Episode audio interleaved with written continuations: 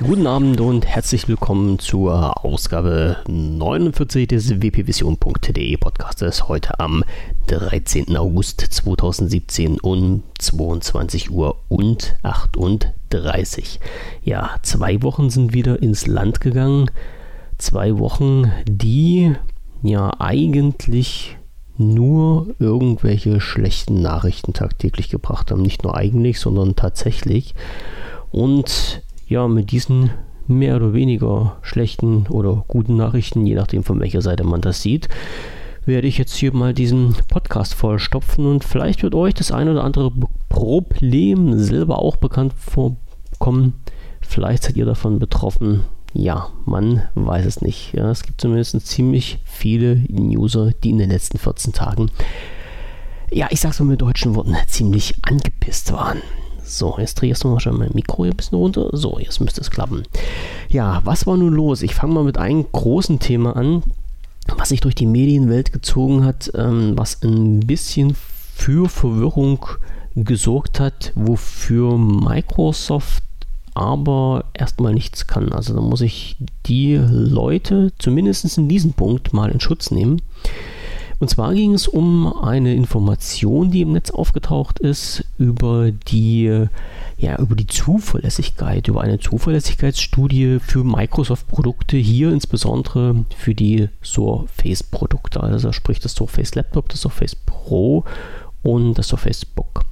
Das äh, war eine Studie, die ein US-Unternehmen durchgeführt hat. Nachzulesen ist das auf der Seite äh, consumerreports.org. Das werde ich auch mal mit verlinken. Und die netten Leutchen heißen auch so. Also Consumer Reports heißen die, die diese Umfrage durchgeführt haben soweit wie ich das jetzt mitbekommen habe nach meinen Recherchen, ist das so eine ähnliche Organisation wie, ja, ich sag mal so, wie bei uns in Deutschland die Stiftung Warentest. Und äh, alle, die mich schon ein bisschen länger kennen und meine Berichte gelesen haben und auch die den einen oder anderen Podcast gehört haben, die wissen ja schon, was ich halt von der Stiftung Warentest denke. Also meine persönliche Meinung ist ganz einfach, wer den Leuten genug Cola auf den Tisch knallt, hat in den Testberichten gewonnen. Ja, so kommen mir wirklich diese Testberichte vor. Ja, ist jetzt einfach nur meine eigene Meinung zum Thema. Jeder von euch soll sich da selber sein Urteil drüber bilden. Wer Fan davon ist, den kann ich wahrscheinlich damit nicht abbringen. Andere Leute, denen empfehle ich einfach mal, diese Berichte von der Stiftung Wartest mal genauer durchzulesen und mal selber ein bisschen zu recherchieren und vielleicht auch mal selber sich so ein bisschen Gedanken drüber zu machen, wie die Berichte geschrieben sind und wie der getestet wurde. Ja, ähm, dazu kommen wir nachher nochmal. Also, äh, Consumer Reports, eine Seite, wie gesagt, die wohl so ähnlich äh, ja, die Interessen vertritt wie Stiftung Warentest in Deutschland. Dieses Unternehmen hat wohl viele, viele Mitglieder und macht auch für diese Mitglieder ja gewisse Produkttests unabhängig. So steht jedenfalls auf ihren Fahnen geschrieben. Ob das wirklich so unabhängig ist, weiß ich nicht. Ich kenne die Leute nicht. Ja, die haben jetzt folgendes gemacht. Ähm, die haben einfach mal äh, gesagt, wir ziehen uns die Microsoft Surface-Reihe rein, wie anfangs schon angesprochen, und bewerten die jetzt mal nach irgendwelchen Punkten und äh, sprechen denen dann eine Empfehlung aus oder in diesem Fall sogar werden Empfehlungen ja, äh, abgesprochen. Und das Ganze ist, soweit wie ich diesen Artikel gelesen habe und den Hintergrundartikel dazu, so gelaufen, dass halt bei Consumer Reports äh, viele Leute registriert sind mit den ja, unterschiedlichsten technischen Geräten. Und wenn halt so eine Umfrage gemacht wird, ich sag mal, das ist eigentlich wie so eine Zufriedenheit, Zufriedenheitsumfrage. Ja, Zufriedenheitsumfrage, genau, so heißt das Wort wohl. Ähm, dann wird halt aus dem Repertoire, was man dann hat an Usern, die Leute rausgezogen, die halt die entsprechenden Geräte haben, über die man dann einen Bericht schreiben möchte. Diese werden angeschrieben und äh, ja, die machen dann halt einen Test, beziehungsweise ihr Test, einen, einen Fragebogen. Ich nenne es mal einen Fragebogen, füllen die aus mit halt gewissen Punkten, die dann halt Consumer Reports vorgibt. Und dann halt äh, dieser Punkte werden dann alle Berichte ausgewertet und dann ein Resümee gezogen. Ja, und wie diese, wie diese Abfrage aussah, das kann ich leider nicht sagen. Zum Schluss kam jedenfalls bei raus, dass wohl 25% der befragten Leute unzufrieden mit ihrem Surface-Produkt waren bezüglich der Zuverlässigkeit. So, jetzt muss ich es mal auf der Zunge zergehen lassen. Also einmal Surface-Produkte und einmal das Wort äh, unzufrieden. Surface-Produkte. Ich hatte es am Anfang schon erwähnt. Es gibt das Surface Laptop, es gibt das äh, Surface Book und es gibt das Surface Pro. Und in diesen einzelnen Sparten noch, noch weitere. Also es gibt ja nicht nur das Surface Pro und das Surface Pro 2 und das Surface Pro 3. Es gibt auch das normale Surface, Surface 2 und so weiter und so fort. Und genauso gibt es halt auch das, ähm, das alte Surface Book und das neue Surface Book und so weiter. Also es ist eine un... Ja, es ist nicht, nicht, nicht eine unendliche Anzahl von Geräten, aber es ist eine große äh, Anzahl von Geräten. Und diese Geräte werden jetzt einfach alle in einen Topf geworfen. Also anhand dieses Berichtes kann man zumindest nach äh, dem, was ich jetzt hier gelesen habe, nicht wirklich eindeutig erkennen, was äh, bei welchem Produkt bemängelt wurde.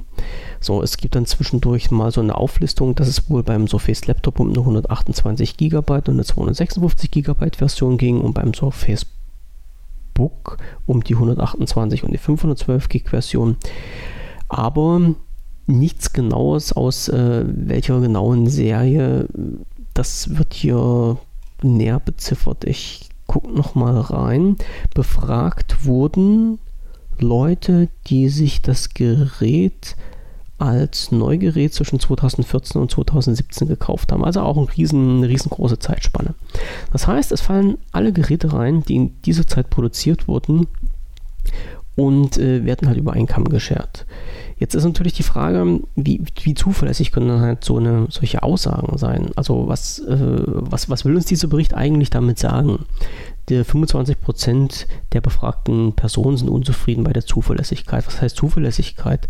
Das konnte nicht wirklich so genau definiert werden und irgendwo ähm, ging aus dem Bericht wohl heraus, dass ähm, gesagt wurde, die Zuverlässigkeit spiegelt sich wohl wieder in den Punkten, wie oft Geräte zurückgeschickt werden an den Microsoft Support zur Reparatur, beziehungsweise wo der Käufer dann meint, es ist ein Fehler aufgetreten, der so nicht sein darf und äh, repariert werden muss. Das, wie gesagt, alles nur aus einer Umfrage heraus. als ob dieses Ergebnis wirklich so repräsentativ ist, wage ich ganz, ganz stark zu bezweifeln.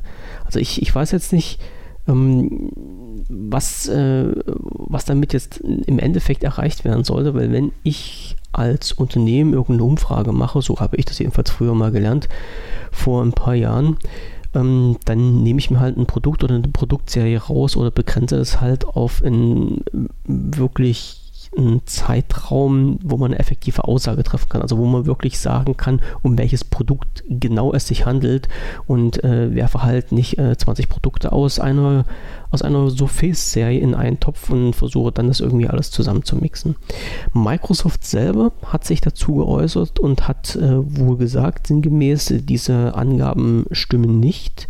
Es wurde geprüft, es gibt intern eine Übersicht mit Rücklaufraten und es gab wohl bei der Surface Pro 4 Serie anfangs Probleme. Probleme mit äh, Treibern, Probleme mit äh, Freezes, Probleme mit Geräten, die sich äh, plötzlich neu gestartet haben oder halt in, in den Sleep-Modus verfallen sind und äh, ja, sich, sich nicht haben wieder starten lassen. Und diese Probleme äh, sollten dann halt durch diesen Support, also ja genau durch den Support von Microsoft bereinigt werden.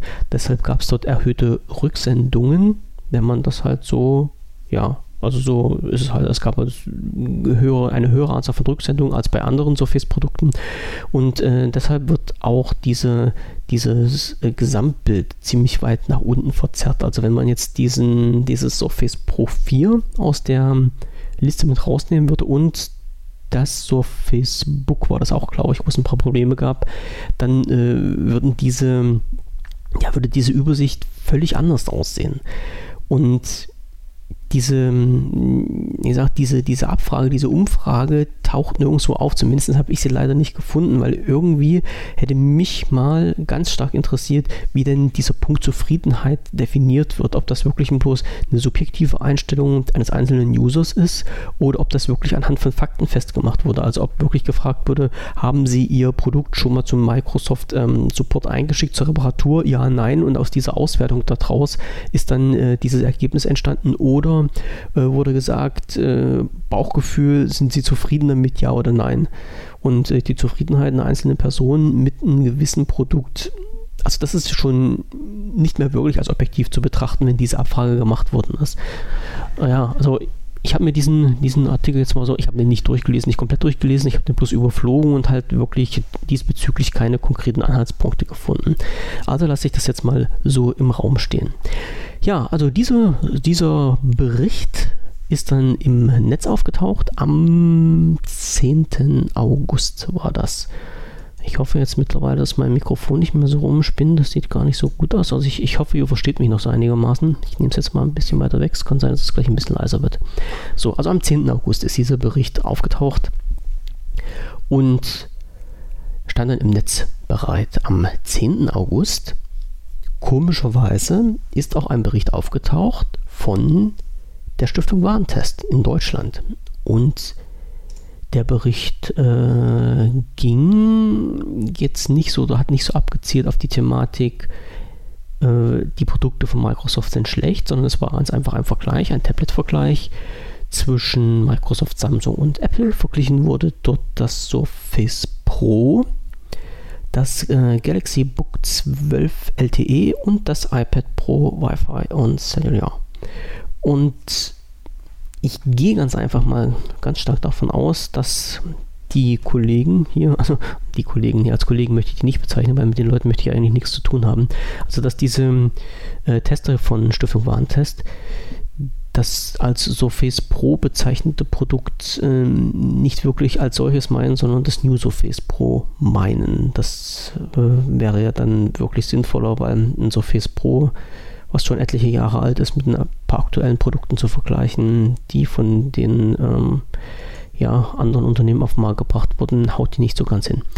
Also diese drei Produkte wurden verglichen, beziehungsweise wurden äh, Unterschiede und Gemeinsamkeiten in ein paar einzelnen Punkten erörtert. Und dann wurde letztendlich gesagt, ähm, dass die Produkte von Microsoft, also hier das Klammer auf, New, Klammer zu, Surface Pro das ungeeignetste oder schlechteste Produkt von diesen dreien ist, was getestet wurde. Da ging es unter anderem, ich blättere hier mal schnell durch, es ging um den Anschaffungspreis, es ging um irgendwie die Flexibilität, es ging um den Speicherplatz, um die Erweiterung des Speicherplatzes, äh, es ging um das Display, den Akku und die Konnektivität. So, genau, darum ging es halt. Und die Produkte, die hier miteinander getestet wurden, ähm, ob man die so miteinander ja, miteinander vergleichen, kann man sie auf jeden Fall. Ob man sie miteinander gleichsetzen kann, ähm, weiß ich auch nicht, ob das halt wirklich so ist. Aber ich behaupte ganz einfach mal, äh, für die Leute, die sagen, ich, ich hole mir ein Surface Pro, die schauen sich dann halt auch an, was für eine Arbeitsspeicherung, was für eine Festplatte die haben wollen und kaufen sich halt die entsprechende Ausfertigung. Und äh, das ist halt einer der Punkte, der hier in diesem Test ein bisschen angemerkt wird, so nach dem Motto, ja, hat ja nur hm, hm, hm, Megabyte, Schrägstrich Gigabyte Speicherplatz. Äh, ja, wenn ich halt mehr haben will, muss ich mir halt ein anderes Modell kaufen, da ist halt auch mehr drin. So, also das war dann halt der Test der Stiftung Warntest der auch am 10.8. rausgekommen ist. Wie gesagt, komischerweise zeitgleich mit der Geschichte, die halt in den USA von den Consumer, Consumer Reports rausgekommen ist. So, auf diesen Zug sind natürlich viele aufgesprungen. Und äh, jetzt komme ich mal schnell zu einem Artikel, den ich halt als erstes gelesen habe, bevor ich jetzt die gerade zwei genannten Artikel überhaupt gesehen habe. Und zwar war das ein Artikel aus der Chip Und den habe ich halt auch nur durch Dummzufall gesehen, weil der halt gerade im Newsticker drin war.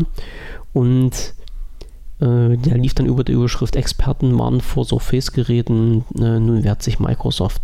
Und äh, da wollte ich halt mal so ein bisschen wissen, was dahinter steckt. Ich weiß, man sollte halt die Berichte bei Chip nicht lesen. Ja, es ist wirklich Clickbait.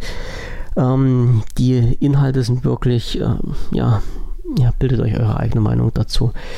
Äh, wenn ihr den Artikel nicht lest, habt ihr nichts verpasst, aber ich habe halt wieder mal ja, auf die Taste gedrückt und wollte wissen, was die Leute da schreiben. Und ich lese mal so den ersten Satz aus diesem Artikel vor und da steht da drin, wieder einmal können Microsoft Surface-Geräte nicht überzeugen. Nachdem vor kurzem erst die Reparaturspezialisten von iFixit den Surface Laptop als klebstoffgefüllte Monsterität, bemängelten, bekommt nun auch seitens Verbraucherschützer, kommen nun auch seitens Verbraucherschützer negative Testberichte zu den Microsoft Laptops und Tablets aus der Surface-Reihe.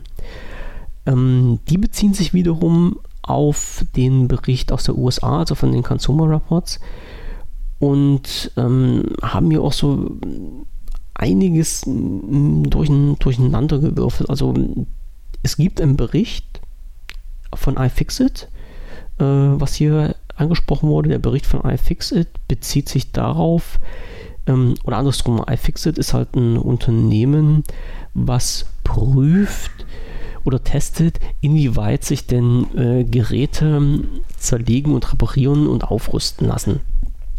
So, das haben die sich so auf die Fahnen geschrieben. Also das heißt, wenn irgendein Gerät rauskommt, nehmen die das mal genau unter die Lupe und schauen halt, ist es denn möglich, dieses Gerät überhaupt zu reparieren? Wenn ja, mit welchem Aufwand? Und äh, nach, diesen, nach diesen ganzen Versuchen geben die halt zum Schluss ihren Urteil über dieses Produkt ab. Und ähm, das Surface Laptop wurde von iFixit getestet und hat halt eine ziemlich schlechte Kritik bekommen. Die schlechte Kritik bezog sich aber wirklich nur auf den Punkt, wie, mit welchem Aufwand kann man dieses Gerät zerlegen zum eventuellen, äh, zur eventuellen Reparatur bzw. zur Aufrüstung des Gerätes. Und das war halt beim Surface Laptop nicht möglich, ohne das Gerät zu zerstören.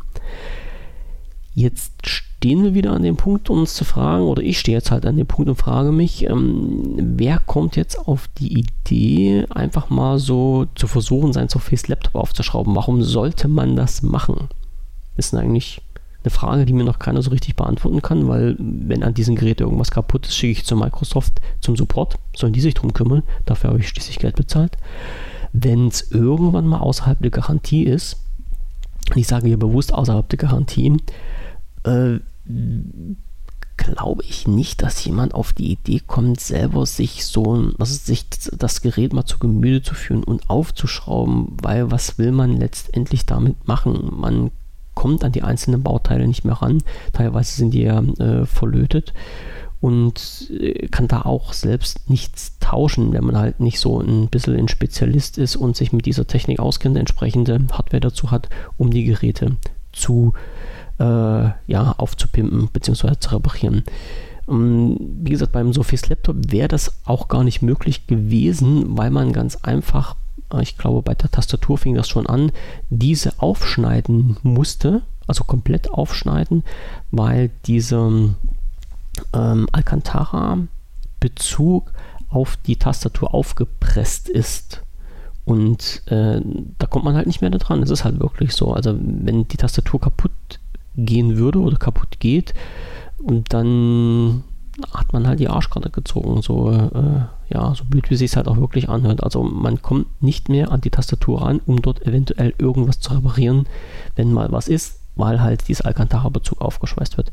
Und ja, das haben halt die, die Jungs von iFixit, wie gesagt, immer so schön stückchenweise äh, auseinandergenommen, das Gerät, und haben dann äh, zum Schluss festgestellt, ähm, nee, als normaler Mensch kann man dieses Gerät nicht reparieren. Das geht einfach nicht.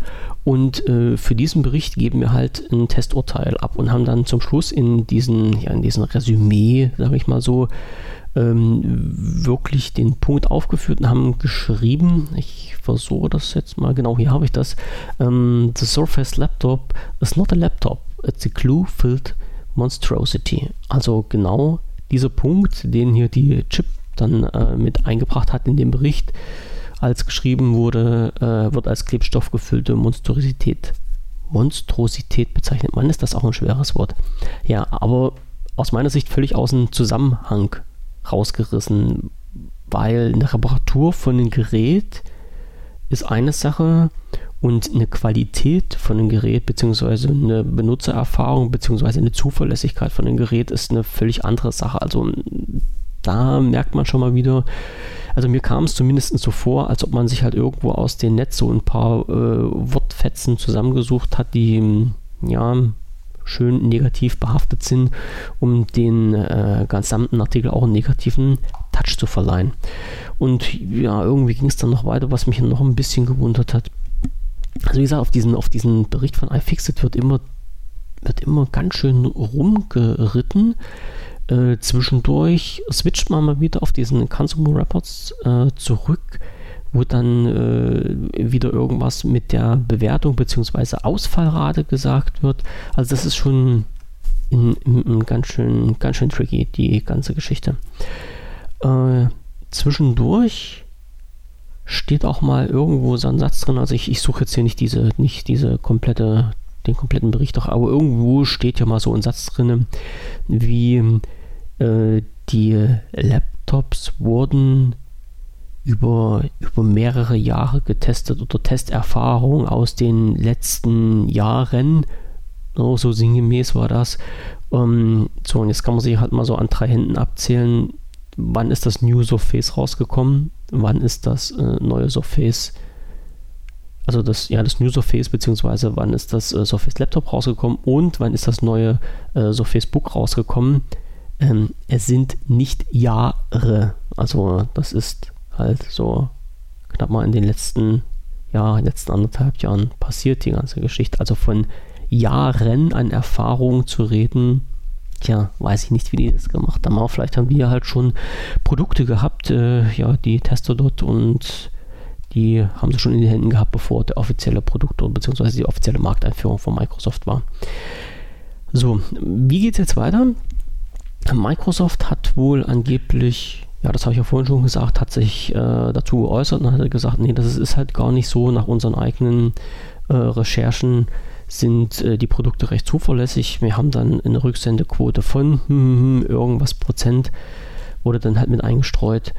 Ähm, und diese, dieser große Anteil der Unzufriedenheit, wenn man das rein auf die Rücksendung zum Support betrachtet, liegt halt wirklich nur an den äh, Surface Pro 4, was damals diese Irrenprobleme hat. Also das hat wirklich die komplette, äh, ja, diesen kompletten wie soll ich das jetzt sagen? Jetzt, jetzt ist mir gerade das Wort entfallen. Also diese komplette Statistik nach unten gezogen, genau. Also das ist wirklich nicht gleichmäßig betrachtet, sondern halt, weil dieser Ausreißer drin war, ist halt diese Statistik so weit nach unten gerutscht. Ja, und weiter geht's. Das Thema bleibt nur nicht alleine so im World Wide Web stehen, sondern es stürzen sich ja dann halt immer die nächsten drauf und wollen wieder eine draufsetzen. So, ich blättere jetzt mal bloß schnell bei mir hier weiter. Das war iFixit. Ähm, das waren nochmal die Kollegen von der Chip, jawohl. Und dann kam in Zusammenhang mit diesem Zuverlässigkeitsbericht von ähm, Customer, äh, von Consumer, Consumer Reports äh, soll wohl intern bei Microsoft ein, ein Rundschreiben kursiert haben, wo diese äh, Ausfall, Rückgabe, Reparaturraten aufgezeichnet waren und in diesen Rundschreiben soll wo drin gestanden haben, dass die, dass es halt sowas wirklich gab. Also dass es wirklich Rücksendung gab in erhöhtem Maße beim, wie angesprochen, Surface Pro 4. Und ähm, dass man halt, dass man halt wohl ein Problem darin gesehen hat, und dass man in Zukunft mehr darauf achten muss, dass das nicht wieder passiert. Ja, und äh, dann ging es weiter. Äh, die, die, achso, jetzt muss ich mal schnell schauen. Dieser Bericht stammt vom, genau, vom, vom 13.8.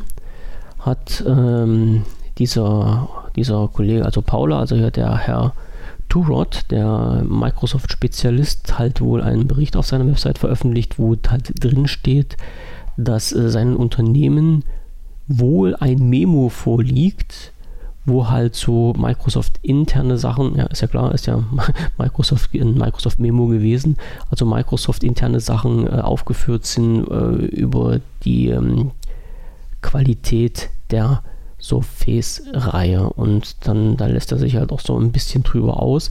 Ähm, das Problem ist halt nur, dass dieses äh, angebliche Memo nirgendwo auftaucht. Also es, es gibt jetzt äh, viele Berichte, also viele Leute haben sich ja drauf gestürzt und haben halt gesagt, ja, es wurde ein, ein, ein Memo von Microsoft geleakt und alle beziehen sich halt auf die, auf die Seite von, von Paul. Aber Paul schreibt auf seiner Seite auch bloß selber, ähm, liegt uns vor.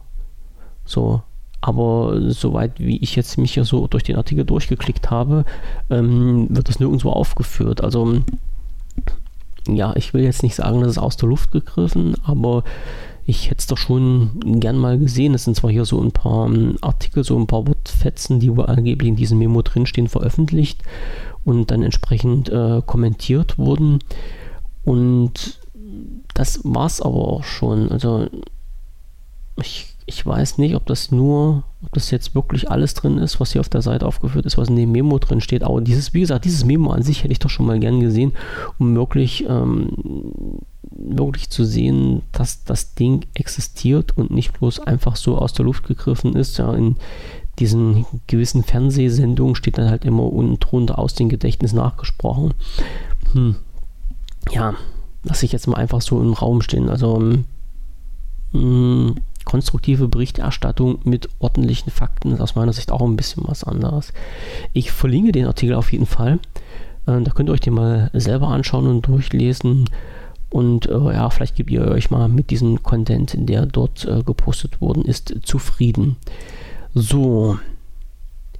Ja, und der nächste Punkt, der sich dann auch mit in diese Reihe, in diese Geschichte eingesellt hat, war dann ein Artikel von äh, Future, den ich gelesen habe, gerade eben, der stammt auch von heute Nachmittag, deklariert halt äh, mit der Überschrift Treiberchaos Surface Laptop und Surface Pro als Notlösung entstanden. So heißt es, glaube ich, genau. Und wo halt drin aufgeführt wird, dass halt die gewissen Geräte, also Surface Laptop und das Surface Pro 4, wohl angeblich als Notlösung entstanden sind, weil Microsoft Produkte raushauen wollte, aber das, was rausgehauen werden sollte, nicht so ähm, wirklich fertig war. Ja. Ja. Ich verlinke es mit, lest euch durch, bildet euch eure eigene Meinung darüber. Was anderes kann ich dazu nicht sagen. Also ich halte das jetzt so ein bisschen für übertrieben, aber tja, wer weiß, vielleicht Vielleicht war es wirklich so, vielleicht nicht. Ich, ich kann es nicht sagen. Also ich habe nun mittlerweile alle drei Produkte getestet. Also das Surface Profil das ist ja mein, mein eigenes Gerät, was ich habe, mit dem ich wirklich schon seit vielen Monaten arbeite und äh, im Grunde sehr zufrieden bin damit. Also ich könnte das jetzt nicht als Produkt bezeichnen, was mir vorkommt wie so eine, wie so eine Beta-Lösung. Also ja, ich bin eigentlich, ich bin happy damit. So, bis auf die kleine Geschichte, wenn man es halt belastet, dass es halt anfängt, ein bisschen laut zu werden und der Lüfter ein bisschen anspringt und ein bisschen Krach macht. Okay, ist halt die Sache, damit muss man halt aber rechnen. Die ähm, anderen zwei Sachen, also das Surface Laptop, habe ich zum Test gehabt. War technisch auch einwandfreies Gerät. Den, den Testbericht, den verlinke ich nochmal mit, dann könnt ihr euch das nochmal genau anschauen. Äh, kein Gerät für mich, was ich mir jetzt persönlich kaufen würde. Die Gründe habe ich in, in, in der Sondersendung vom Surface Laptop schon mal erklärt. Aber technisch soweit völlig okay.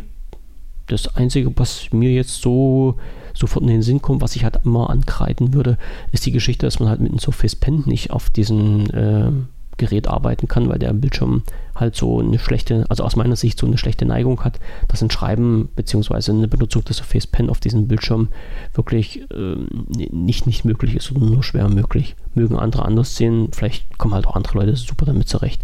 Ja, und ähm, das Surface Book, das steht gerade hinter mir, das habe ich auch schon die letzten Wochen getestet Ja, und äh, gleiches Spiel. Also bin ich auch damit zufrieden, könnte nicht sagen, dass es sich hier um ein Gerät handelt, was so aussieht, als ob es mal schnell ja, aus der Maschine geflogen ist, weil man halt irgendwas bräuchte. Hier wieder das gleiche Problem mit dem Bildschirm. Also irgendwie hat das Microsoft hm, aus meiner Sicht ein bisschen unklug gelöst, diesen ähm, Bildschirmwinkel nur bis zu einem maximalen Grad äh, einstellen zu können. Und der ist halt so klein, dass ich zumindest nicht so besonders gut damit arbeiten kann. So, und äh, recht herzliche Grüße an Marvin, der mich gerade im Skype anschreibt, genau wie das letzte Mal.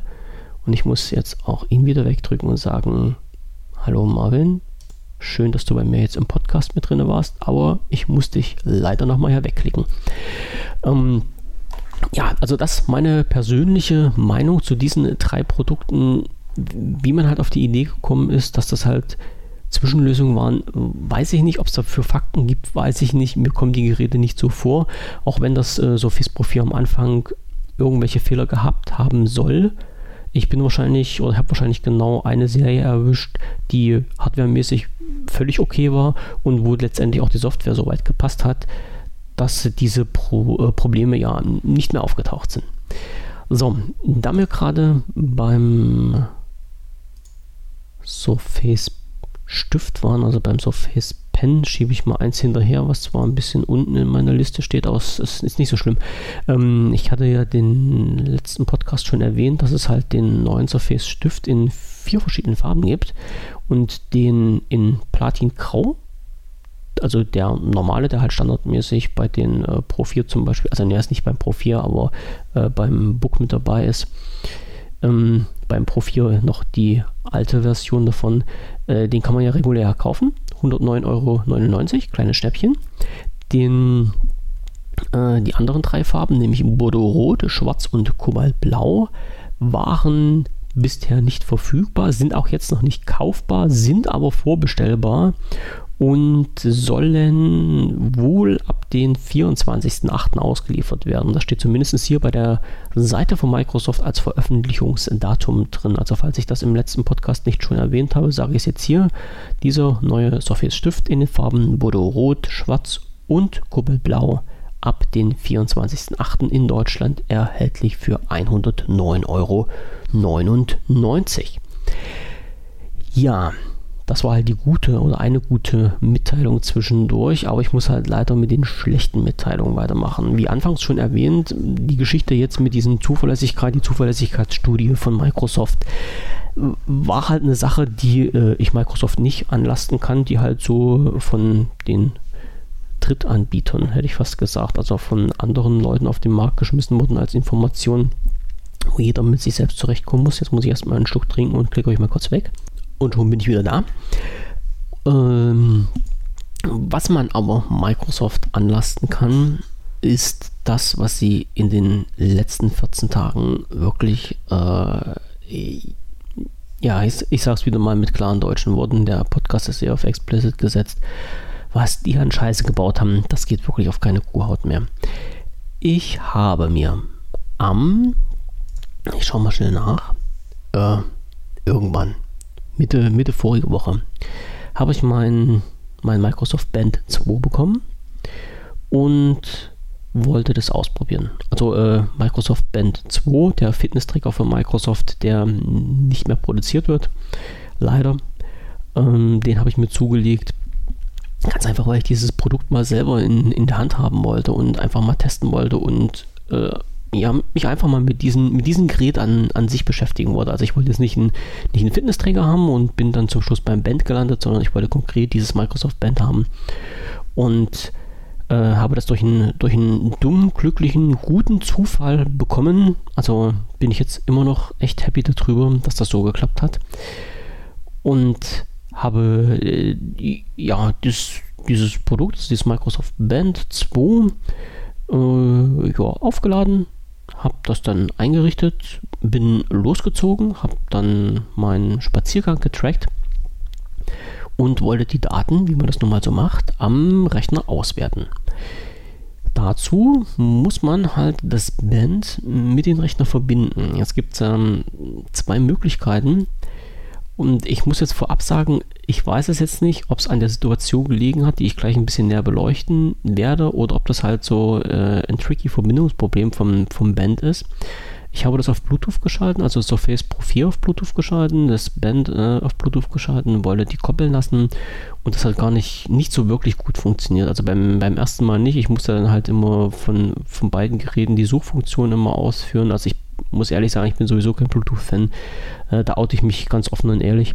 Aber das hat auch irgendwie nicht so, nicht so wirklich geklappt, wie es klappen sollte. Und dann, dann war das gekoppelt und dann wurde das zwar in äh, als USB-Gerät, nee, nee, es wurde angezeigt als, als aufgeführtes Gerät, aber es konnte nicht gekoppelt werden und dann ging das Koppeln irgendwie. Also das, das war irgendwie ganz verdreht.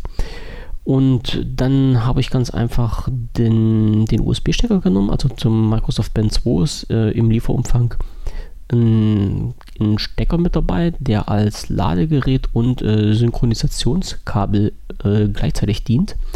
Ja, das habe ich dann also per USB an meinen Surface Pro 4 angestöpselt und das wurde dann auch äh, auf den, äh, ja, in der USB-Anzeige sofort als äh, Surface Microsoft äh, Band 2 erkannt.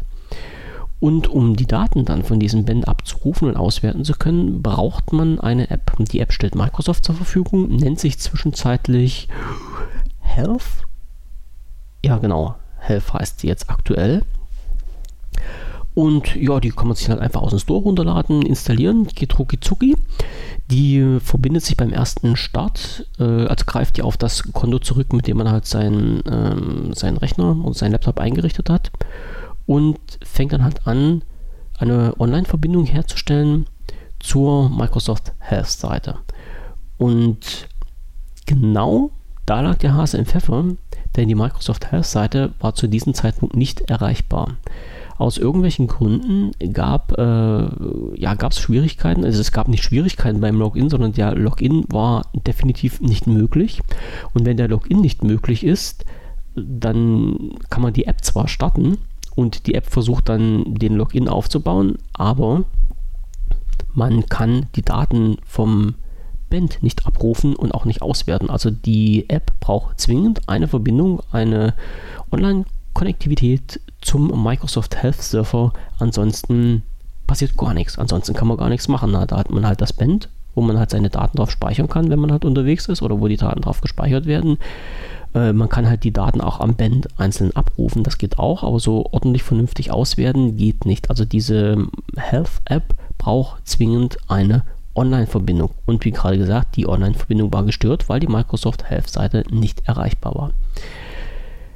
Das war Laut meiner Information ging es damit los am, ich mache mal schnell den Artikel auf, also wer das äh, mal so im Einzelnen nachlesen möchte, unter news.wbvision.de habe ich dann unter den unter der Überschrift Microsoft Band, microsofthealth.com und dann halt immer Synchronisation möglich oder nicht möglich, da ein paar Artikel dazu geschrieben. Die Genau, die Synchronisation funktionierte mindestens nicht mehr seit dem 4. August. Das war vorige Woche Freitag. Ich glaube, das ging sogar schon einen Tag eher nicht. Ähm, ich habe dann, da ich das noch nicht wusste, dass ein allgemeiner Fehler ist, mal ein bisschen recherchiert und habe halt festgestellt, dass es wohl im Jahr 2015 ähm, den ganzen Spaß schon mal gab. Also da gab es wohl wirklich ein paar Softwareprobleme die halt diese, dieses Log, diesen Login nicht zugelassen haben und die Synchronisation. Und ich habe jetzt versucht noch rauszufinden, ob das an meinem Rechner liegt oder ob das an meiner Internetverbindung liegt oder ob das an meinem Band liegt. Ähm, ja, alles war soweit okay. Habe dann nochmal eine Abfrage gemacht bei denjenigen, wo ich das Band her habe. Und der hat mir gesagt, nee, es liegt wirklich daran, der Surfer ist nicht erreichbar und deshalb funktioniert die App nicht und deshalb kannst du das halt alles nicht auswerten. So, irgendwann kam dann mal eine Anfrage. Das muss ich mal schnell schauen. Das habe ich nämlich auch gepostet. Nicht irgendwann, sondern am 7. Am 7. August. Das war diese Woche Montag. Wurde eine Anfrage beim Support gestellt. Genau. Von unserem User, den Herrn äh, Tony Cat. Und dort äh, hat er halt angefragt, warum das alles nicht funktioniert. Und hat die Antwort bekommen, so nach dem Motto, ähm, der für den Login benötigte Surfer hat ein Update erhalten, welches dazu geführt hat, dass eine Synchronisation derzeit nicht möglich ist. An dem Problem wird gearbeitet. Und dann ging es halt weiter und wurde nachgefragt, ja, wie lange dauert es denn? Und da haben die Leute vom Support gesagt, naja, wissen wir nicht genau, wir schätzen so circa mit 48 Stunden, dann sollte dann sollte man es halt nochmal probieren. Wie gesagt, die Meldung stammt vom 7. August, 16 Uhr, ähm, 48 Stunden wäre dann so am 9., also der Mittwoch gewesen und am 9. hat der ganze Spaß immer noch nicht so funktioniert. Also zwischenzeitlich hat die restliche Microsoft Band-Welt das auch mitbekommen. Es sind die ganzen Artikel dann in den Blogs wie Pilze aus dem Boden geschossen nach einem herrlichen Sommerregen und es wurde darüber berichtet, ja, auch bloß mit der Information, dass halt der Surfer wahrscheinlich einen Login-Fehler hat. Also das, was wir bereits schon wussten. Ja, und alle haben gewartet, was nun passiert. Und jetzt muss ich schnell wieder aufs Knöpfchen drücken. Am 12. August, 12. Genau, das war gestern. Genau, gestern äh, wurde ich dann halt von Alexander, also wieder von einem User bei uns aus dem Forum darauf hingewiesen, dass die Seite wieder erreichbar ist. Also sowohl die Microsoft health.com-Seite ist erreichbar, als auch die Synchronisation des Bands mit der App funktioniert wieder, weil ja die App, weil der Surfer wieder erreichbar war, wieder sich einloggen konnte. Also das hat alles wieder funktioniert. Die ähm, Daten konnte ich dann vom, von meinem Band ganz stinknormal in die App einspielen und mir die Auswertung anschauen. Also da ist auch nichts schiefgegangen. Die ganzen letzten Tage, die ich aufgezeichnet habe, wurden ordnungsgemäß runtergezogen. Hat alles soweit gepasst. Also, das war die Geschichte. Microsoft Band, Microsoft Health Surfer. Ja, das Login-Problem, was für anderthalb Wochen wirklich für Stress bei uns gesorgt hat, bei uns Usern gesorgt hat, weil dazu, ja, ja, wie immer halt, an diesem Punkt, Microsoft hat sich nicht wirklich dazu geäußert. Also, äh, wenn nicht die User bei Microsoft angefragt hätten, was denn los ist, ja, Microsoft hätte keine Info rausgegeben. Zwischendurch ist auch mal eine Anfrage an Dona rausgegangen, also ja an unsere Katzenmutti und die hat auch bloß geschrieben, ja, äh, kennen wir das Problem und äh, wir gucken mal, was wir gerade machen können und ja, genau, nichts genaues weiß man nicht und wenn es geht, dann geht es wieder, ansonsten bleibt man ruhig auf eurem Popo sitzen. Das war das erste Problem. Also diese Synchronisation bzw. der Login, der nicht mehr funktioniert hat. Dann ging es aber weiter. Es kamen die nächsten Probleme. Ich habe die Anfrage erhalten im Forum, ähm, ob denn irgendjemand aufgefallen ist, dass im Store Updates angezeigt werden, die gar nicht da sind. So. Und da fiel es mir wieder ein, da habe ich gedacht, okay, stimmt ja. Bei deinen Surface hast du ja auch, wenn man, äh, wenn ich die Updates abrufe, eine Anzeige gehabt, dass mehrere Updates da sind. Wenn ich die Updates alle einspielen lasse, ist ganz zum Schluss immer noch die Anzeige da. Ein Update ist noch offen. Wenn ich aber nachgeschaut habe in dieser Übersicht, gab es halt keine App, die ein Update brauchte.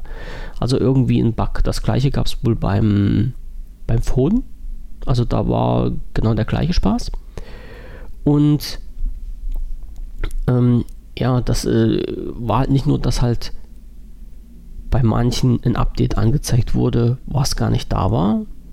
Bei anderen ging es halt gar nicht der Login in den Store. Also da konnte man zwar die App abrufen, aber man konnte halt den Login, also der, der Login war irgendwie gesperrt. Ne? Also das Konto war da, man konnte die App abrufen, ähm, Updates konnte man aber nicht abrufen.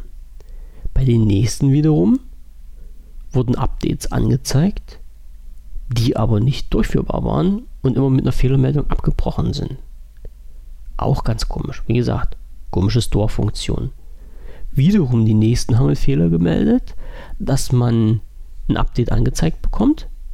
Das Update aber eine Version hat, die vor der lag, die bereits auf dem Gerät installiert war. Auch ganz komisch. Also man hat quasi einen, einen Schritt zurück gemacht. Und so ging es weiter. Ähm, das, was bei mir auch noch aufgetreten ist. Das habe ich also an meinem eigenen, eigenen Phone erlebt. Ich hatte ein paar Office-Apps, wo ein Update angezeigt wurde, wo sich das Update auch installieren ließ, wo aber quasi Apps, in der gleichen Version, wie sie bereits auf den Phone schon drauf waren, nochmal installiert worden.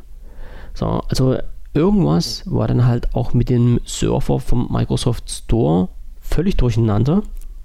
Äh, soweit ich es gehört habe, sind die Probleme immer noch nicht behoben. Also bei meinem Phone hat alles geklappt, klappt auch alles. Beim Surface wird mir immer noch der Fehler mit diesem einen App-Update ja, mit diesem einen App-Update angezeigt, was nicht da ist, also wo ich nicht weiß, welche App ein Update bekommen soll. Und äh, ja, die anderen äh, User im Forum sind halt auch immer noch nicht so wirklich glücklich mit der ganzen Situation, weil halt die Updates noch nicht so durchlaufen, wie sie durchlaufen sollen, beziehungsweise gar nicht gemacht werden. Also das ist ein Punkt, den ich ganz einfach auch mal Microsoft auf die Fahnen schreibe. Also der zweite Surfer, der schon nicht funktioniert hat. Ich gehe einfach mal auf, dass es äh, gehe davon aus, dass es sich halt um ein Surferproblem beim Store handelt. So, dann gab es das nächste Problem. Also wie gesagt, das sind jetzt nur Probleme, die Microsoft in den letzten 14 Tagen verzapft hat. Ähm, der TÜV 1 war das. Ja, genau, TÜV 1 war das, der auch geschrieben hatte bezüglich der Problematik Store und nach Updates suchen und gucken, was, was passiert. Der hat gesagt, ja, bei mir ist jetzt folgendes passiert. Der Store hat mir ein Outlook-Update angezeigt, das habe ich gemacht. Danach habe ich einfach äh, Outlook gestartet, also auf dem, ja, ich glaube, ja, auf dem Phone das also die, die, die Mail-App gestartet und hat festgestellt, dass alle seine Mail-Konten weg waren.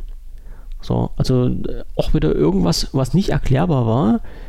Ein Update wurde durchgeführt und danach waren die Mails weg. Also die ganzen Mailkonten, also bis, bis auf ein Mailkonto. Die restlichen waren, also ein Mailkonto war noch vorhanden, die restlichen waren, glaube ich, alle gelöscht. Und er musste dann halt die Mailkonten wieder manuell eintragen das ging dann wohl nach, nach langem Hin und Her. Also am Anfang hat es wohl auch nicht geklappt, aber irgendwann ging es dann mal wieder. Aber Sinn und Zweck ist es ja nur nicht, dass nach, nach einem Update von einer App die Mailkonten gelöscht sind. Also wieder ein Punkt, den Microsoft irgendwie versaut hat. Und Microsoft hat sich bisher zu keinem dieser Punkte geäußert wenn, dann nur auf Anfragen von Usern, wo halt wieder so ganz lapidar gesagt wurde, ja, ist uns bekannt, wir versuchen irgendwas dagegen zu machen. Aber mal von selber auf die Idee zu kommen, zu sagen, hey Leute, ähm, wir haben hier irgendwas gemacht und haben jetzt festgestellt, nee, irgendwas ist dabei in die Hose gegangen. Äh, jeder folgende Fehler tritt auf. Ihr wisst jetzt damit Bescheid. Wir haben euch die Info gegeben. Wir arbeiten dran. Solche Aussagen kommen nicht von Microsoft und das kotzt mich halt einfach nur an. Das muss ich jetzt mal mit klaren, mit klaren Worten wiederum sagen. Also das hat auch nicht so, ja, also die Kommunikation von Microsoft mit den Usern ist wirklich halt unter aller Sau. Ja, und das, äh, das letzte Problem, was ich jetzt hier noch mit bei mir auf der Karte habe, also wieder äh, Synchronisations- und Anmeldeproblemen, äh, gab es halt bei, bei OneDrive, auch wieder bekannt aus den letzten zwei, drei Tagen. Entweder hat der Login bei OneDrive nicht geklappt, äh, also beziehungsweise hat, haben die Leute, die halt OneDrive als App auf dem Rechner haben, die sich dann halt immer automatisch synchronisiert mit den Online-Inhalten. Entweder konnte diese App halt diesen, diese Verbindung, diese Online-Verbindung nicht herstellen, beziehungsweise konnte einen, ja, einen Abgleich nicht durchführen oder hat halt sich zu Tode geruppelt mit der Meldung, äh, Updates werden gesucht, beziehungsweise halt, ähm, wie heißt das bei, wie heißt das bei OneDrive so schön, mal gucken, ob ich das jetzt auf die Schnelle hinkriege. Ähm, genau, äh, Dateien werden synchronisiert und hat sich halt zu Tode gerubbelt und im Hintergrund ist gar nichts gelaufen, hat sich, also das System hat sich dann irgendwie aufgehangen. Also OneDrive, Anmeldung beziehungsweise Schrägstrich und Synchronisation haben auch nicht geklappt. Bei mir hat sich das nach einen Tag, also einen Tag lang hatte ich das Problem am Rechner unter Windows 7 dann noch. Ähm, das hat sich dann gelegt gehabt. Bei anderen soll es wohl momentan immer noch so sein. Also irgendwo scheint es da immer noch Probleme zu kriegen, äh, zu, zu geben, dass halt die Synchronisation der Inhalte vom Rechner zur Wolke über die App nicht klappt. So, das war das, was an Synchronisations- und Login-Problem die letzten 14 Tage eingeflogen ist. Also das war wirklich eine ganze Menge. Also ich ich habe, ich, wo ich hier die, die Shownotes, also wo ich die Infos zusammengeschrieben habe, jetzt für den Podcast, da habe ich mich schon gewundert, was, ehrlich, was hat Microsoft wirklich, äh, was, was haben die letzten 14 Tage gemacht? Also die haben nur Blödsinn gemacht. Also jetzt nochmal zusammengefasst, Login und ähm, ja, Synchronisationsprobleme beim Microsoft Band beziehungsweise von der Microsoft Health Seite. Beim Store, beim Outlook, bei OneDrive. Ach so, und eins habe ich hier noch vergessen. Und den Spaß gab es halt auch noch bei der Microsoft Authenticator App. Wer die App nicht kennt, das ist im Grunde eine richtig geile Sache. Also man kann bei seinen Microsoft-Konten die Zwei-Faktoren-Authentifizierung einschalten. Ähm, finde ich aus sicherheitstechnischer Sicht, also für mich als Laien, eine total interessante Funktion. Man loggt sich halt mit seinem Microsoft-Konto, also mit, seinen, mit seiner E-Mail-Adresse und sein Passwort ein und Danach wird, wenn man die Zwei-Faktoren-Authentifizierung eingeschaltet hat, eine Abfrage gemacht ähm, und man muss einen PIN eingeben. Dieser PIN wird erzeugt in der besagten Authentifikator, Authentikator-App am Smartphone, ähm, wenn man dort halt entsprechend sein Konto eingerichtet hat. Also man macht quasi das Smartphone an, startet die App, drückt dort auf den Knopf, dann wird ein PIN angezeigt der ist, glaube ich, 20 Sekunden gültig und dann kann man den halt äh, in das Fensterchen eingeben, wenn man sich halt online einloggen will mit seinem Konto. Und wenn der PIN übereinstimmt und das System den annimmt, dann kann man sich halt in, online in sein Konto einloggen. So, was ist jetzt bei mir passiert? Also, äh, genau, das war die Version 1, sage ich das mal, dieser Authentikator-App. Danach gab es ein Update, das ist aber schon Wochen, Monate, ich sage mal, es ist schon mehrere Monate ist das Update schon auf dem Markt. Da hat sich Microsoft noch was Interessanteres einfallen lassen. Und zwar zugunsten der User, also zugunsten von euch und meiner einer. Dann wurde das System nämlich so geschaltet, wenn ich online, also am Rechner gesessen habe und online über den Browser mich einloggen wollte, ist nach Eingabe des, der E-Mail-Adresse und des Passwortes nicht ein Feld aufgegangen, wo ich einen Code eingeben musste, sondern nachdem ich mein Passwort eingegeben habe, gab es automatisch einen, ja, eine Rückkopplung zu der App auf dem Phone und ich musste auf dem Phone nur noch bestätigen, dass ich halt online jemand in mein Benutzerkonto einloggen darf. Also ich musste nicht diesen Code, der generiert wurde, äh, eintippen, sondern ich musste halt einfach bloß auf dem Phone auf OK drücken, das heißt den Login genehmigen am Phone und dann war das alles Geschichte. So. Irgendwann habe ich festgestellt, dass ich mich nicht mehr einloggen konnte, beziehungsweise als äh, ich mich einloggen wollte, diese automatische Abfrage nicht mehr funktioniert hat. Also ich habe mich eingeloggt, habe dann darauf gewartet, dass an mein Telefon halt diese Ping gesendet wird, den ich dann bestätigen muss, dass ich mich einloggen kann. Passierte aber nicht. Dann kann man während des Login-Vorgangs diese Authentifizierung, Authentifizierung, genau, also die Zwei-Faktoren-Authentifizierung auf andere Art und Weise durchführen, nämlich nach diesen alten Systemen, sprich die PIN eingeben, habe ich gemacht, wurde nicht anerkannt. Zum Glück hatte ich bei meinen Kunden noch ein paar andere Optionen hinterlegt, wo dann der Login geklappt hat. Am Anfang habe ich gedacht, naja, äh, entweder hast du dich vertippt oder irgendwas stimmt wieder nicht mit dem Abgleich, habe das über mehrere Tage probiert mir hat es funktioniert. Also mit diesen, also die Automatik hat nicht funktioniert, den PIN, den ich eingeben wollte, der hat nie funktioniert, der wurde immer als falsch abgewiesen. Irgendwann hat dann äh, Microsoft mal gesagt, nee, du kannst dich halt über diesen PIN überhaupt nicht mehr einloggen, weil der schon viel zu oft falsch eingegeben wurde. Und ja, jetzt stand ich nun da und wusste nicht mehr, was ich machen sollte und habe dann gedacht, okay, dann löschst du einfach das Konto in der Authenticator-App und richtest das Konto neu ein. Vielleicht bringt das irgendwas. Wollte das machen, habe aber festgestellt, dass das nicht geht. Also ich bin in der Authenticator-App auf mein Konto gegangen. Da gibt es halt auch eine Funktion, das rauszulöschen. Dann kam aber halt eine ganz interessante Meldung, wo drin steht, äh, ja, es gab einen Fehler, bitte loggen Sie sich ein. Der Login ging aber nicht, weil ja die Codes nicht funktioniert haben. So, ähm, jetzt habe ich überlegt, ob ich meinen Phone komplett zurücksetze. Das wollte ich aber nicht. Und habe dann gedacht, na okay, jetzt probierst du mal folgenden Weg. Und gehst einfach in der Authenticator-App äh, ganz normal vor, als wenn du ein Konto neu einrichten willst, obwohl das Konto schon in der App vorhanden ist. Und das habe ich dann auch gemacht habe gedacht, okay, äh, mehr als sagen, nee, Konto ist schon vorhanden, kann er ja nicht. Also bin ich den ganzen Weg, also das alles, alles durchexerziert, also E-Mail-Adresse eingegeben und äh, bestätigt und was weiß ich, was man dann alles machen muss. Ja, und dann plötzlich kam nicht eine Meldung, das Konto ist schon vorhanden, sondern es kam halt einfach eine Meldung, das Konto wird eingerichtet. So, obwohl, wie gesagt, das Konto in der Authenticator-App schon vorhanden war. Und nachdem das Konto eingerichtet worden ist, habe ich gedacht, so, jetzt probiert das mal den ganzen Spaß, habe mich online eingeloggt und bam, der Ping hat wieder funktioniert. Also auch hier war in der Authenticator-App irgendwas, was durch Umstände, die ich nicht weiß, die ich nicht erklären kann, verdreht, dass ich halt auf einen meiner E-Mail-Kontos ja äh, diese Abfrage nicht mehr wirklich machen konnte, also beziehungsweise die Bestätigung über die App nicht mehr machen konnte und halt dann das neu einrichten musste.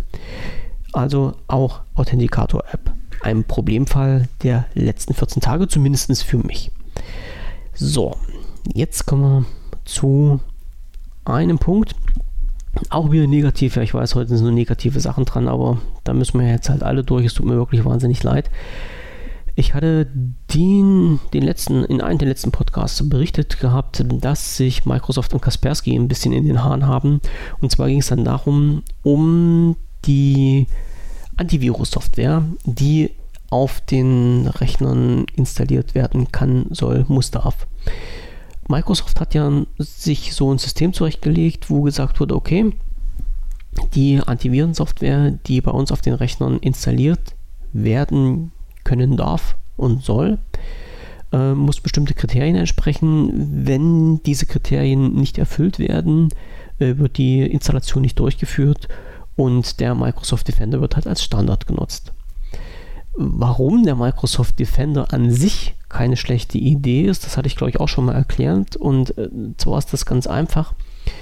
Ähm, der Defender ist das einzige Programm, was in den kompletten Microsoft-System schon mit verankert ist und mit diesen, ja, mit diesem System Windows zusammenarbeitet, ohne zusätzliche Sicherheitslücken aufzutun.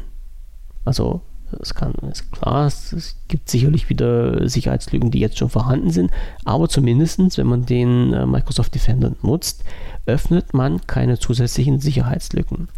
Wenn man aber eine Antivirensoftware oder was es da nicht noch alles gibt, von einem Drittanbieter verwendet, macht man halt folgendes: Man installiert diese Software und gibt dieser Software uneingeschränkte Rechte auf seinen Rechner und Somit kann die Software alles machen, was sie will. Und wenn in der Software dann ein Fehler drin ist, also man öffnet quasi durch die Installation einer Antivirensoftware zum Beispiel äh, Tür und Tor, um über diese Software alle möglichen Sicherheitssysteme vom Rechner aushebeln zu können.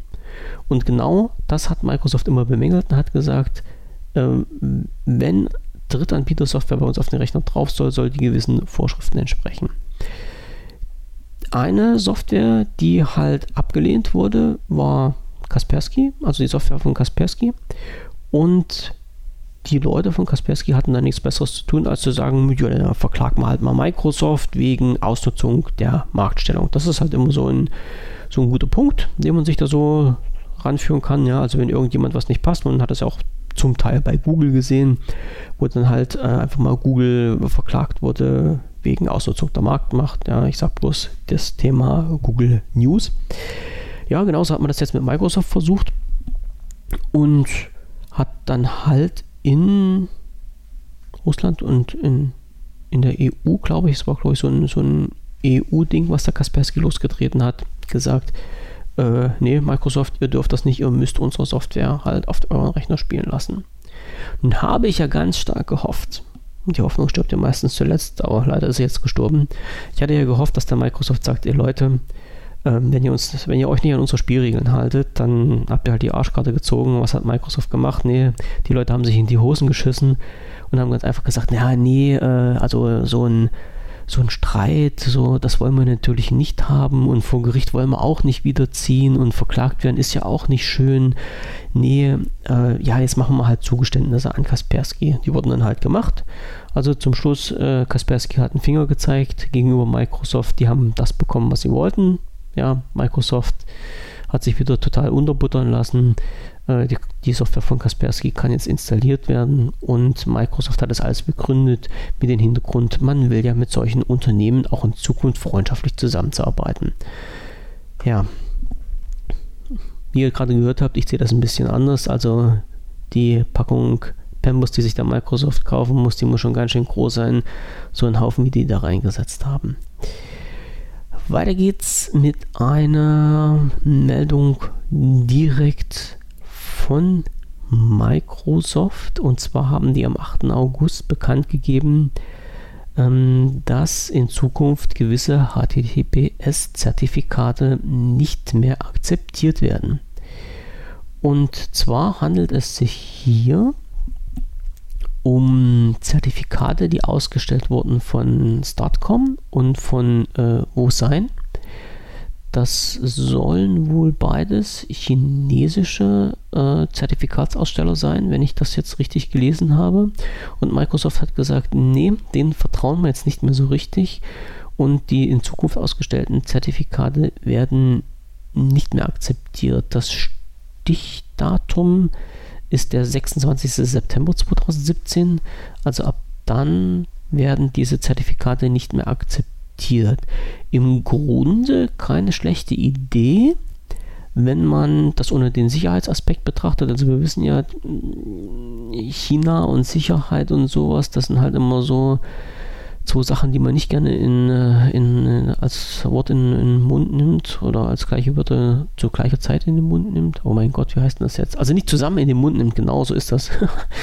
Aber äh, Startcom war eines der wenigen Unternehmen, wenn ich mich jetzt nicht ganz täusche, die halt die Sicherheit oder diese HTTPS-Zertifikate kostenlos angeboten haben und äh, wo halt auch viele Nutzer dieses Angebot gern angenommen haben und halt ihre HTTPS-Zertifikate von Startcom geholt haben.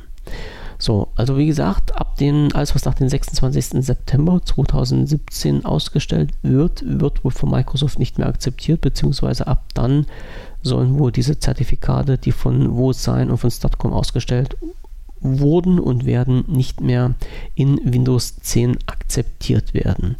Mittlerweile gibt es, glaube ich, schon einen anderen Anbieter, wo man die Zertifikate kostenlos herbekommt. Ich mache mich dann nochmal kundig und werde im nächsten Podcast was dazu sagen. So, nächster Punkt. Ähm, ja. Noch eine schlechte Nachricht, bevor es wieder weitergeht mit guten Nachrichten. Ja, noch eine schlechte Nachricht. Ähm, nicht direkt Microsoft, sondern Microsoft Support-Dienst im B2X. Wieder mal ein Problemchen, was bei uns aufgetreten ist, wo wir, und ich, ich sage halt extra wir, weil das halt nicht, nicht mich persönlich betrifft, sondern halt den einen, einen User als den Defiance bei uns aus dem Forum. Ähm, also ein Problem wo wir halt nicht so richtig wirklich durchblicken. Das ist jetzt ein Zusammenspiel, entweder von glücklichen Umständen, unglücklichen Umständen, weil glücklich waren sie nicht wirklich, oder halt irgendwas, was äh, so vom System her nicht passt. Und das ist jetzt passiert. Ähm, es wurde für ein Lumia-Telefon ein Supportantrag gestellt, also ein Lumia-Telefon, also ein Lumia, ja, ein Lumia-Telefon, was ganz regulär noch in der Garantie drin ist. Und äh, sicherlich kennt ihr das schon, geht halt so, man geht bei Bitswix auf die Webseite, geht in den Support rein, äh, gibt dort seine E-Mail ein und über die E-Mail wird dann halt angezeigt, äh, ob noch eine Garantie besteht oder nicht. Und wenn halt eine Garantie besteht, kann man einen Reparaturauftrag auslösen. Bei diesem Reparaturauftrag muss man seine E-Mail-Adresse eingeben und an diese E-Mail-Adresse, die man dann eingibt, werden die äh, ich will immer Retouraufkleber sagen, aber die heißen nicht Retouraufkleber. Also oft äh, werden diese halt diese Paketaufkleber geschickt, die man sich dann ausdrucken kann und wo man halt dann sein äh, Phone kostenfrei an den Reparaturservice von B2X schicken kann oder von Microsoft über B2X. So zumindest ist die Theorie. Jetzt ist es halt schon zweimal passiert, dass halt dieser äh, Auftrag ausgelöst wurde, die Mail mit den entsprechenden Anhang, also diesen Paketschein, aber nicht angekommen ist. Im Grunde ist das nichts Schlimmes, wenn alles weitere glatt laufen würde, aber komischerweise läuft genau in so einer Situation nämlich das, was kommt, nicht glatt. Ähm, erstens gibt es jetzt das Problem, das hatte ich ja schon ja, erklärt, dass es halt keinen deutschsprachigen Support mehr gibt, weder im Chat noch am Telefon. Und das sind halt nun die einzigen Wege, äh, über die man halt mit B2X Probleme klären kann. Und ähm, manchmal scheinen auch die Leute, die dort äh, telefonisch oder halt per Chat am Support auf der anderen Seite sitzen, nicht so wirklich den Durchblick zu haben. Und dadurch passiert es halt auch, dass wenn ein Auftrag oder wenn jetzt wie in diesem Fall wie, nee, sag's mal andersrum, im, im, vorigen Fall, also wir hatten das genau das gleiche Problem schon mal. Und das ist jetzt folgendes passiert, die Mail ist nicht angekommen, ähm, der Support wurde informiert, der Support hat gesehen, dass ein Auftrag vorliegt und hat aber hat den Supportauftrag, den alten Supportauftrag eingestellt und hat einen neuen Supportauftrag ausgelöst. Komischerweise aber äh, für den alten Supportauftrag, der eingestellt wurde, die Paketaufkleber rausgeschickt. Das erkennt man ja immer an dieser ähm, Nummer, die man da kriegt. Die fängt mit Temp und dann also mit Temp an und dann kommt halt eine Zahlenkombination dahinter. Und damals war es halt so der Fall, dass dann diese Paketaufkleber halt angekommen sind. Nachgefragt worden ist, ob diese genommen werden können, weil die halt für den alten Supportauftrag waren und nicht für den neuen. Und der Support hat gesagt, ja, ist überhaupt kein Problem, können sie nehmen. Also Paketaufkleber drauf, Paket weggeschickt, äh, zwei Tage gewartet, Paket verschwunden. Paket irgendwo gewesen und konnte nicht wieder gesucht werden. Das Problem und das nächste Problem bei der Geschichte ist, dass, die, ähm, dass der Versand ähm, bei B2X komischerweise jetzt immer über DHL läuft und größeres Problem noch, ich weiß nicht, ob das jetzt nur Österreich betrifft oder ob das auch Deutschland betrifft, über DHL Express. Und bei DHL Express ist es halt so, wenn man diese Sendung an einen normalen DHL, also zumindest jetzt aus Österreich, also ich kann es jetzt nur für, für Österreich sagen, bei uns war es halt Österreich, wo dieses Problem dann aufgetaucht ist, äh, war halt der Fall, wenn halt ein Expresspaket an einer normalen DHL-Station abgegeben wird, also nicht an einer explizit ausgewiesenen DHL-Express-Station, wird das Paket zwar angenommen, aber dann zum Schluss weiß keiner mehr, was damit zu machen ist und das Paket wird irgendwo in die Ecke gefeuert und keine Sau kümmert sich mehr drum. So grundsätzlich so der Fall. In diesem Fall bei uns damals war es halt so, dass dann irgendwann das Paket wieder aufgetaucht ist, ist in den Ablauf reingekommen, also in diesen Versandablauf, ist komischerweise von Österreich nach Deutschland geschickt worden, von Deutschland dann an den Support nach äh, Ungarn. Und da gab es halt, ja, das nächste Problemchen, wie gesagt, äh, die, die Paketaufkleber waren halt noch mit dieser alten Auftragsnummer versehen. Der alte Auftrag war mittlerweile gelöscht. Die Leute in Ungarn wussten damit nichts anzufangen und haben das Paket dort wieder in die Ecke gelegt und es ist nichts passiert. Wir haben die Kuh aber damals von Eis geholt und äh, jetzt aktuell ist es halt wieder so, Paket wurde eingepackt, Paket wurde abgegeben bei DHL, nicht bei DHL Express. DHL hat das Paket angenommen in Österreich und Paket ist verschwunden gewesen. So nach langem Heckmeck und hin und her ist dieses Paket wieder aufgetaucht und geht jetzt äh, wieder nach Ungarn, komischerweise wieder aber den Weg über Deutschland. Also äh, wie das läuft, ähm, kann ich nicht sagen, was da der Hintergrund ist. Es ist aber halt nun mal so. Also was wollte ich jetzt damit sagen? Wenn ihr ein Paket oder wenn ihr einen Supportauftrag erstellt über die Webseite von B2X. Erstens, schaut ganz genau, dass ihr eure E-Mail-Adresse wirklich richtig schreibt, also dass da kein Schreibfehler drin ist. Dann sollte theoretisch diese Paketaufkleber sollten bei euch ankommen. Wenn sie nicht ankommen, seid ihr jetzt die Gekniffenen und müsst euch mit dem Support in Verbindung setzen. Wenn der Support einen neuen Auftrag auslöst, braucht ihr auch zwingend die für diesen Auftrag, also explizit für diesen Auftrag ausgefertigten Paketaufkleber. Wenn ihr die nehmt, die von dem alten Auftrag her stammen, ähm, geht dieses Paket verschütt, weil der Auftrag nach fünf Tagen gelöscht wird. So, also wichtig, achtet da wirklich darauf. Wie gesagt, wenn ihr euch den Paketaufkleber anschaut oder ausdruckt, steht da drauf Temp und dann irgendeine Nummer und vergleicht wirklich, ob das die Nummer ist, die auch euren aktuellen Auf, ähm, ja, also Supportauftrag betrifft. Wenn das Paket dann deklariert ist als DHL Express Paket, müsst ihr das zwingend an einer DHL Express Station bei euch abgeben. DHL, also ich habe zumindest in, in Deutschland geguckt, da gibt es extra eine Webseite, wo aufgeführt ist, wo es DHL Express Stationen in Deutschland gibt. Und entweder gebt ihr das dort ab oder wenn ihr das bei eurer normalen, in Anführungsstrichen, DHL-Filiale abgebt, dann lasst euch dort mal bitte beraten, wie das dort weitergeht. Also bisher konnte mir das noch keiner sagen, was passiert mit einem DHL Express, wenn ich das in einer normalen DHL-Station abgebe. Für mich wäre es eigentlich logisch, dass die dann sagen, okay, wir können es halt einfach nicht als Express behandeln, sondern halt nehmen es als normale DHL-Sendung und schicken das regulär weiter. Das scheint aber nicht der Fall zu sein. Also wie gesagt, was da genau im Hintergrund abläuft, weiß ich nicht. Zumindest jetzt zweimal erlebt, DHL normal kann mit Sendung DHL Express nichts anfangen und die Sendungen gehen verschütt. Und wenn man sich dann halt nicht selber drum kümmert, sind sie weg. Also lasst euch da mal beraten, beziehungsweise weist dann die nette Frau oder den netten Herrn am Schalter darauf hin, dass das eigentlich ein Expresspaket ist, wenn es ein Expresspaket ist. Und die sollen euch dann sagen, was passiert, ob ihr das dort abgeben könnt oder nicht, wie das befördert wird oder nicht befördert wird oder ob ihr das wirklich an eine DHL-Express-Station geben müsst. Also seid da wirklich arg vorsichtig. Ähm, nicht, dass dann wirklich euer Paket, euer Phone irgendwo im Nirvana landet. Das wollen wir ja nicht. Also drei Ausrufezeichen. Schaut euch das wirklich an, schaut genau drüber, vergleicht die Nummern, nehmt euch da fünf Minuten mehr Zeit und seid dann zum Schluss auf der sicheren Seite, dass das Paket auch irgendwann mal in Ungarn ankommt, repariert wird.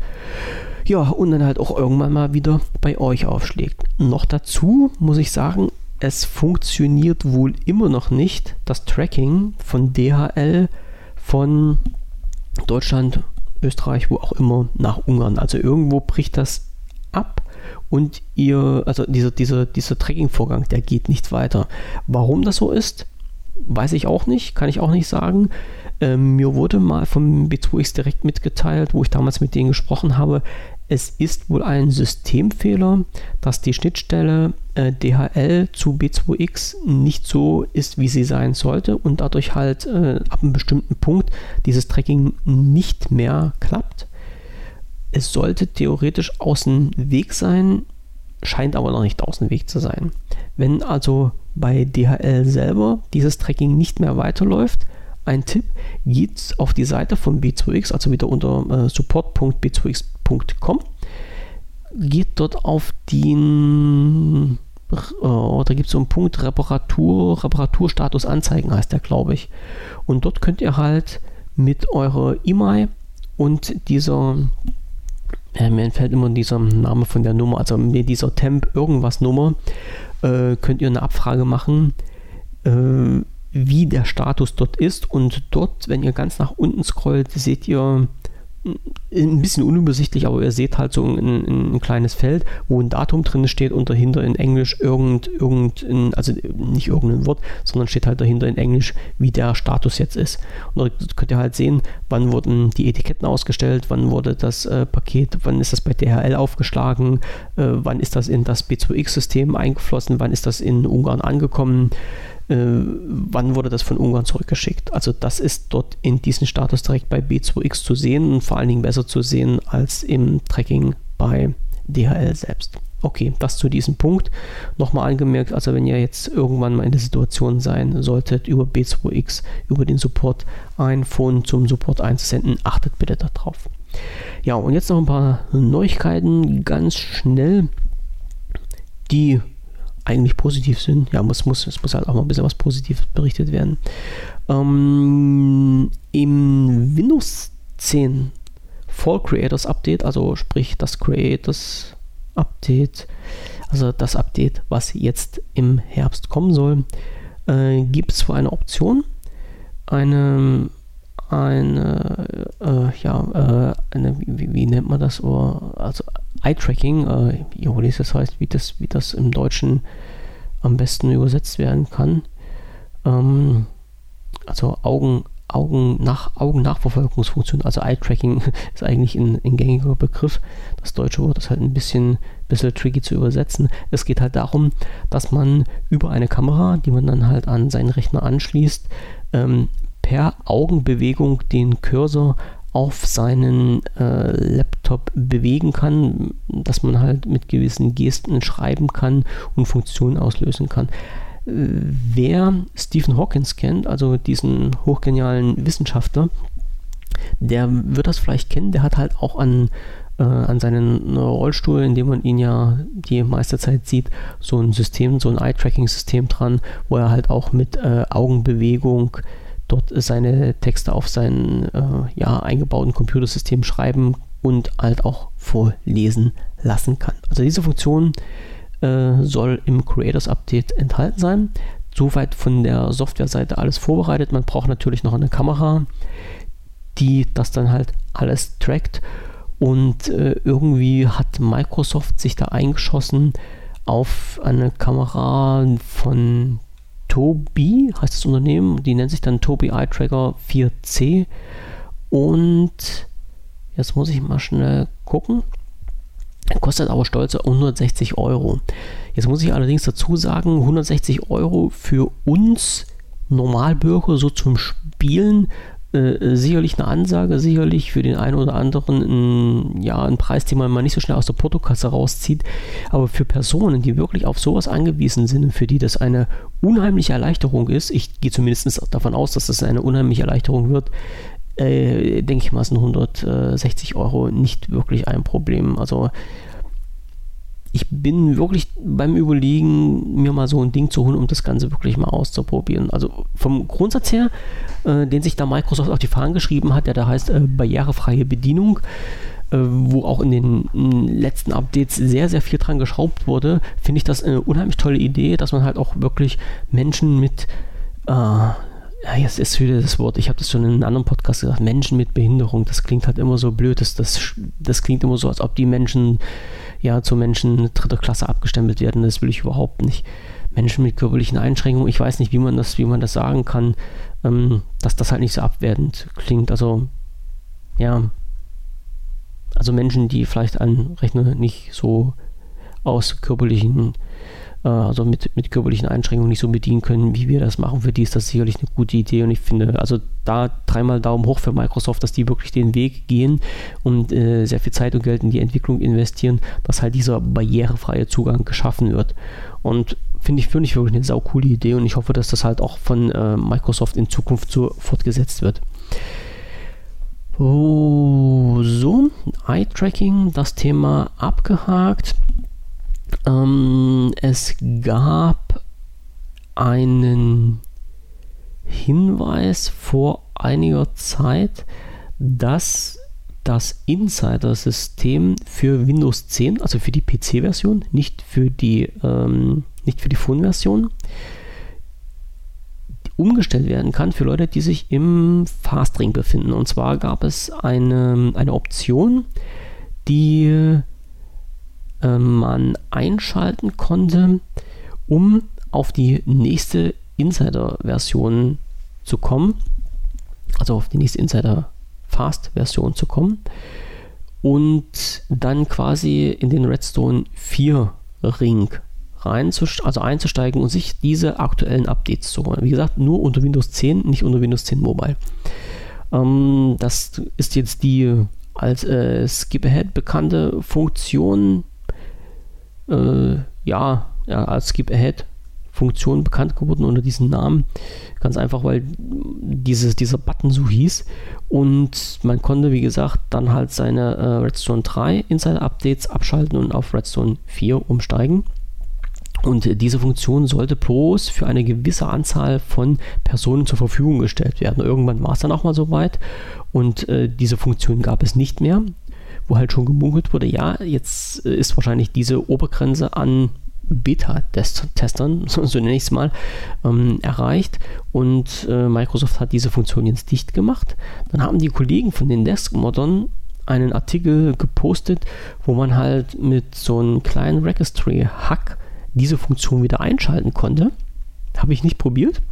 Habe ich mir zwar aufgeschrieben, habe es auch nicht probiert, habe ich aus dem Grund nicht probiert, weil es nämlich der nächste Titel oder der nächste Artikel wieder kam, äh, wo halt vermeldet wurde, dass es diese Version jetzt wieder ganz regulär gibt. Also entweder hat Microsoft das System wieder aufgemacht oder es war halt wieder mal ein Fehler. Ja, kann ja bei Microsoft auch mal passieren. ja, äh, oder die haben halt gesagt, okay, jetzt machen wir es wirklich für alle auf. Das zu dieser äh, Skip-Ahead-Funktion. Also es ist jetzt wieder möglich, im Windows 10 PC Insider Fast Ring diese RS3-Schiene zu skippen und in die RS4-Schiene einzusteigen. So, von Cashi, von Cashis Blog, also zu erreichen unter stadt-bremerhaven.de, kam eine Information, die ich auch wirklich äh, nicht erquickend, aber sehr interessant fand. Und zwar gab es eine oder gibt es eine Kooperation von äh, Skype und PayPal und es ist jetzt möglich, im Skype Geld zu schicken mit seinem PayPal-Konto. Irgendwie wurde das jetzt integriert.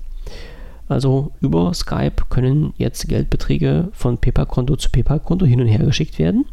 Aber, und jetzt natürlich der große Hammer, äh, nur für iOS und Android. Also ich gucke nochmal schnell auf den Knopf, also ich drücke nochmal schnell auf den Knopf und gucke nochmal nach, damit ich ja nichts Falsches erzähle. Genau. Nur möglich aktuell für die Mobile Apps bei Android und iOS. Ist ja nicht so, dass Skype ein Dienst von Microsoft ist und man vielleicht auch mal dran denken könnte, die eigenen Systeme damit einzubinden. Also was da Microsoft wieder geritten hat, weiß ich nicht. Ob das vielleicht auch von PayPal kam, weiß ich nicht. Es ist jedenfalls Fakt, der Dienst ist ins Skype integriert, aber nur für iOS und Android und begrenzt derzeit auf 22 Länder, aber Österreich und Deutschland gehört dazu. Also das ist schon so, dass man da was machen kann. Man darf halt bloß kein Endgerät haben, wo ein Microsoft-System drauf läuft. So. Äh, weiter steht ja noch geschrieben, man kann Geld in US-Dollar, kanadischen Dollar, britischen Pfund und Euro senden, was natürlich auch nicht ganz verkehrt ist. Den Artikel werde ich euch auch mit in den Shownotes verlinken. Und ja, wie geht es jetzt weiter? Den Stift, also Microsoft Pen, dass es den in anderen Farben vorbestellbar gibt, das hat man schon. Und ja, jetzt sind wir auch schon wirklich fast am Ende. Zwischendurch gab es noch zwei Goodies von Microsoft, die gar nicht so beabsichtigt waren, zumindest ist das eine nicht. Und zwar ist aufgetaucht, dass man äh, den äh, Groove Music Pass äh, kostenfrei drei Jahre verlängern konnte. Und zwar ging das so, dass man über, ähm, über dieses Bing, äh, wie heißt das Bing Reward Programm, sich Codes, Codes generieren konnte und äh, mit den Codes hat man äh, drei Monate kostenfrei diesen äh, Groove Music Pass bekommen. Also konnte man halt sein Konto dann komplett freischalten. Und dieser, dieser Code, den man da hatte, der war aber unbegrenzt verwendbar. Das heißt, man konnte den einmal eingeben, hat dann drei Monate bekommen, man konnte den nochmal eingeben, hat dann die nächsten drei Monate bekommen und so ging das weiter bis zu einer maximalen Zeit halt von insgesamt drei Jahren. Das hat wohl bei einigen geklappt. Einige haben das probiert und es ging und soweit wie ich jetzt gehört habe, äh, sind die Konten aktuell wirklich noch auf drei Jahre äh, Groove Music ausgelegt, wurden nicht gesperrt und wurden auch nicht wieder zurückgestuft. Ob da noch was kommt, äh, steht in den Sternen. Ich weiß nicht, ob sich da Microsoft die, die Zeit und die Lust nimmt, da was zu machen. Aber wer schnell war, konnte halt über so einen Code sein Konto auf äh, drei Jahre Premium-Mitgliedschaft hochschrauben. Momentan scheint das aber nicht mehr zu gehen. Und ähm, es gab auch noch von Microsoft eine Aktion, für Entwickler bzw. für Unternehmen, ähm, dass man sich halt ein Jahr lang kostenlos ein Office 365 Paket und zwar die E3-Version äh, holen konnte. Also man hat sich dort angemeldet und jeder, der sich halt mit einem neuen Konto registriert hat, hat halt diese E3 Office 365 Version kostenfrei dazu bekommen. Und das Gute daran ist halt, dass hier in diesem Paket unter anderem mit drin ist äh, Skype for Business und Microsoft Teams und so weiter. Also diese Funktion, die man halt nicht so ohne weiteres nutzen kann, wo man halt wirklich dieses äh, E3-Paket braucht, konnte man damit nutzen. Das ging wohl, wenn ich mich nicht recht irre, einen Tag und nach einem Tag war diese Aktion auch wieder abgeschlossen. Glück für die Leute, die sich rechtzeitig eingeklinkt haben und das dann genutzt haben bzw. nutzen konnten. Ja, diese zwei Sachen sind halt dann vorige Woche noch bei Microsoft gelaufen. Äh, ja, auf meinem Zettelchen steht ja noch eine Frage drauf, ganz zum Schluss. Äh, wie es weiter mit Windows 10 Mobile? Eine Frage, die wahrscheinlich keiner beantworten kann. Momentan ist es ja wirklich so, also ich, ich verrenne mich jetzt mal nicht, oder ich hoffe, ich verrenne mich jetzt mal nicht in Spekulation, aber momentan ist es ja wirklich so, dass es halt im Insider-Programm von Microsoft äh, keine wirklich relevanten Updates mehr gibt. Also man bleibt stehen auf den äh, Feature 2 Update und es tut sich nichts weiter. Ja, ab und zu kommen ja, Emojis rein, was ich für ganz wichtig finde, aber das sei jetzt mal dahingestellt, ist nur meine persönliche Meinung. Richtig faktisch große Updates kommen nicht mehr rein und Microsoft äußert sich auch nicht weiter dazu, was dann noch geschehen soll oder geschehen wird. Momentan sieht es halt so aus, dass keine größeren Updates mehr kommen. Das jetzt aber nur eine Schätzung von mir. Ich weiß, andere reden schon seit äh, zehn Jahren darüber, dass äh, Windows Phone und Windows 10 Mobile tot ist. Äh, die Aussage soll, also Aussage jetzt von mir soll nicht heißen, dass ich sage, dass das System tot ist, sondern dass halt sich Microsoft irgendwann mal dazu äußern muss, wie es halt mit Windows 10 Mobile weitergeht, ob es weitergeht, beziehungsweise was dann danach kommt. Von Microsoft gab es noch kein offizielles Statement dazu. Wir warten alle darauf.